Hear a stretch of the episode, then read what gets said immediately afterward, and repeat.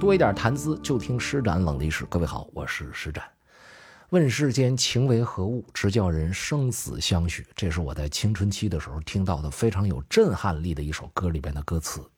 当然，后来我知道呢，这段词其实大有出处，在距今接近一千年以前的金朝末年和大蒙古国时期，有这么一个人叫元好问啊，他是一个文学家啊，也是一历史学家。他写过一段词《卖杯唐雁丘词》，开篇就是这个：“问世间情为何物，直教生死相许。天南地北双飞客，老翅几回寒暑。欢乐去，离别苦，旧中更有痴儿女。”后面还有挺长，咱就不读了。就这段话，当时给我的冲击力特别特别的大。哎呦，那个懵懂的少年呢，就觉得这世间最大的就是感情了。哎呀，一个情字画一生啊。后来也是歌词儿。我这个人就喜欢文艺，我觉得爱情是这个世界上非常重要的一项。但是人到中年，发现不是啊。这个世界除了爱情之外，还有很多很多很重要的东西。当然，你也别笑我没出息。这个事儿呢，我是很真诚的把自己。袒露给大家，我过去真的就是这么想的。那么像我这样的想法的人呢，也不在少数，历史上也有，比如说汉元帝刘氏。汉元帝当时啊还是皇太子的时候，他有一个很宠爱的司马良娣，这是他的妃子，还不是求而不得啊，俩人是合法的关系，感情非常非常的好。但是呢。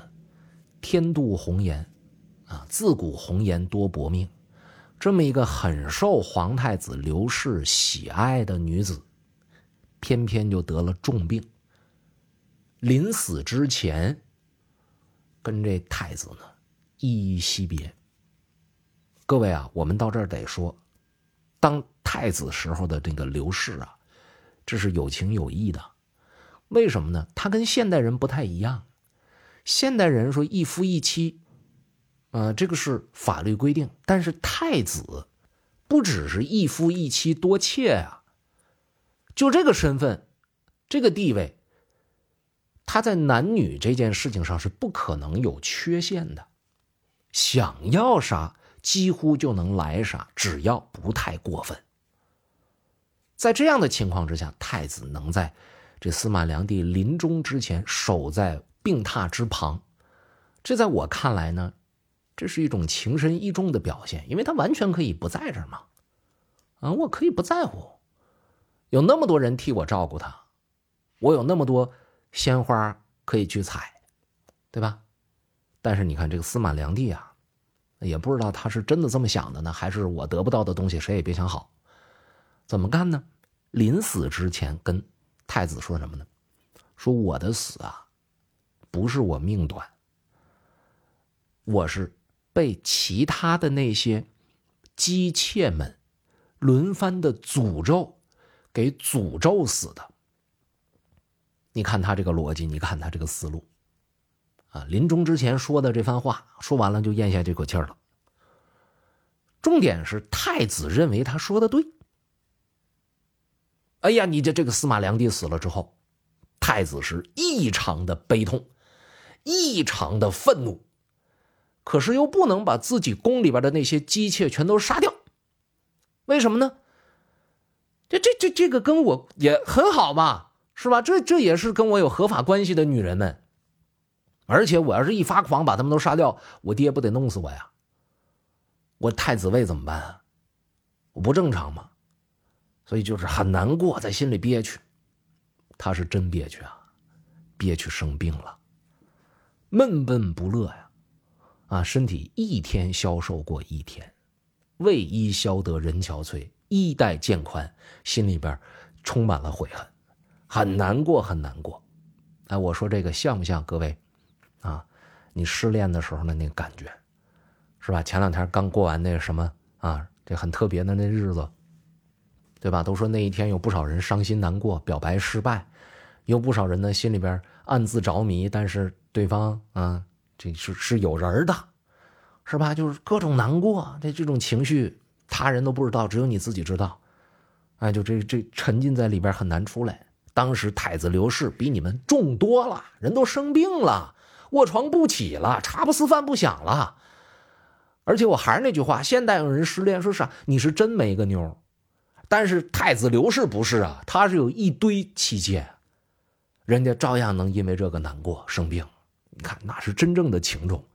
就这么一个多情的太子，他的失恋后来是怎么治好的呢？哎，得说有高人。他爸啊，汉宣帝说：“一看这儿子这样，什么叫知子莫过父啊？”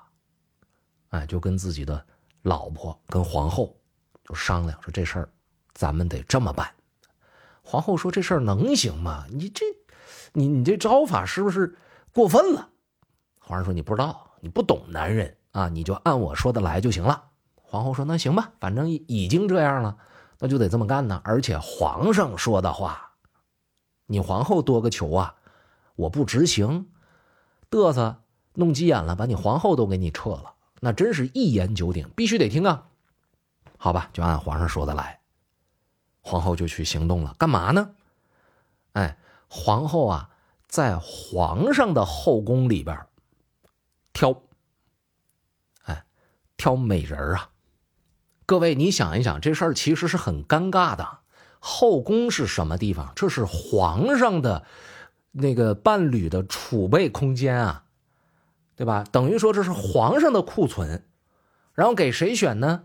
在里边挑出来合适的给太子。就这个关系，这个过程由皇后来把控。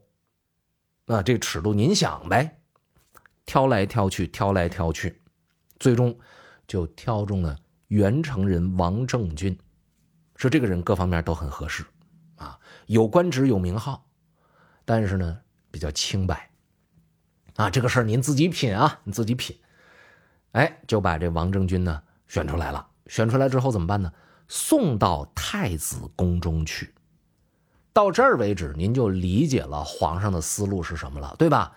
失恋了不要紧，不要难过，不要伤心，解决失恋的最好的办法。就是再找个人儿。如果你觉得新找这个人儿不能够把你心中对过往的那个前任的思念冲淡的话，那只能说明你找的这个人儿不行。你再找个更好的试试，找不到另当别论啊。咱说的是太子，哎，这王政君呢就被送到了太子的宫殿里边。咱们再来说这太子刘氏，对于他来讲。他最开始听说这个消息的时候是很抗拒的。我爸爸和妈妈他们在干嘛？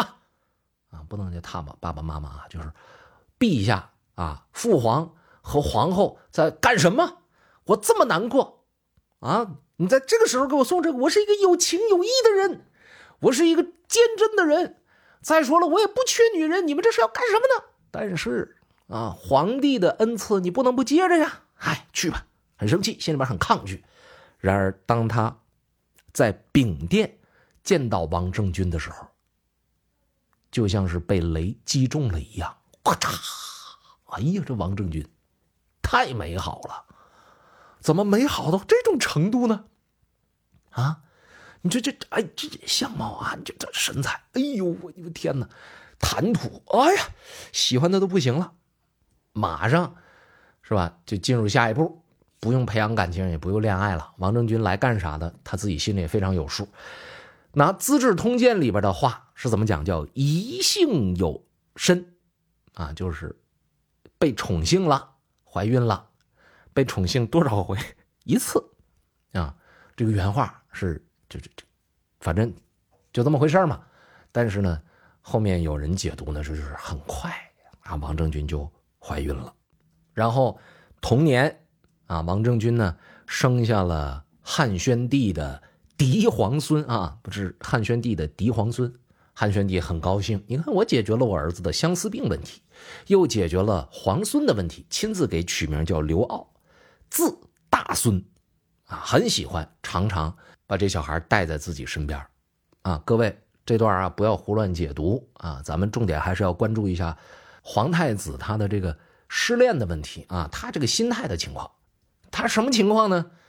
就是一代新人换旧人，解决失恋不良情绪的最好办法。两千多年前的古人就已经告诉我们了，那就是再找一个。好，感谢您收听今天的施展冷历史，更多精彩内容，欢迎您关注我们的会员版节目。喜马拉雅点我的头像，您能看到我所有的专辑。点进去呢，您会发现有一个节目啊，就叫施展冷历史，图标带一个 VIP 的字样。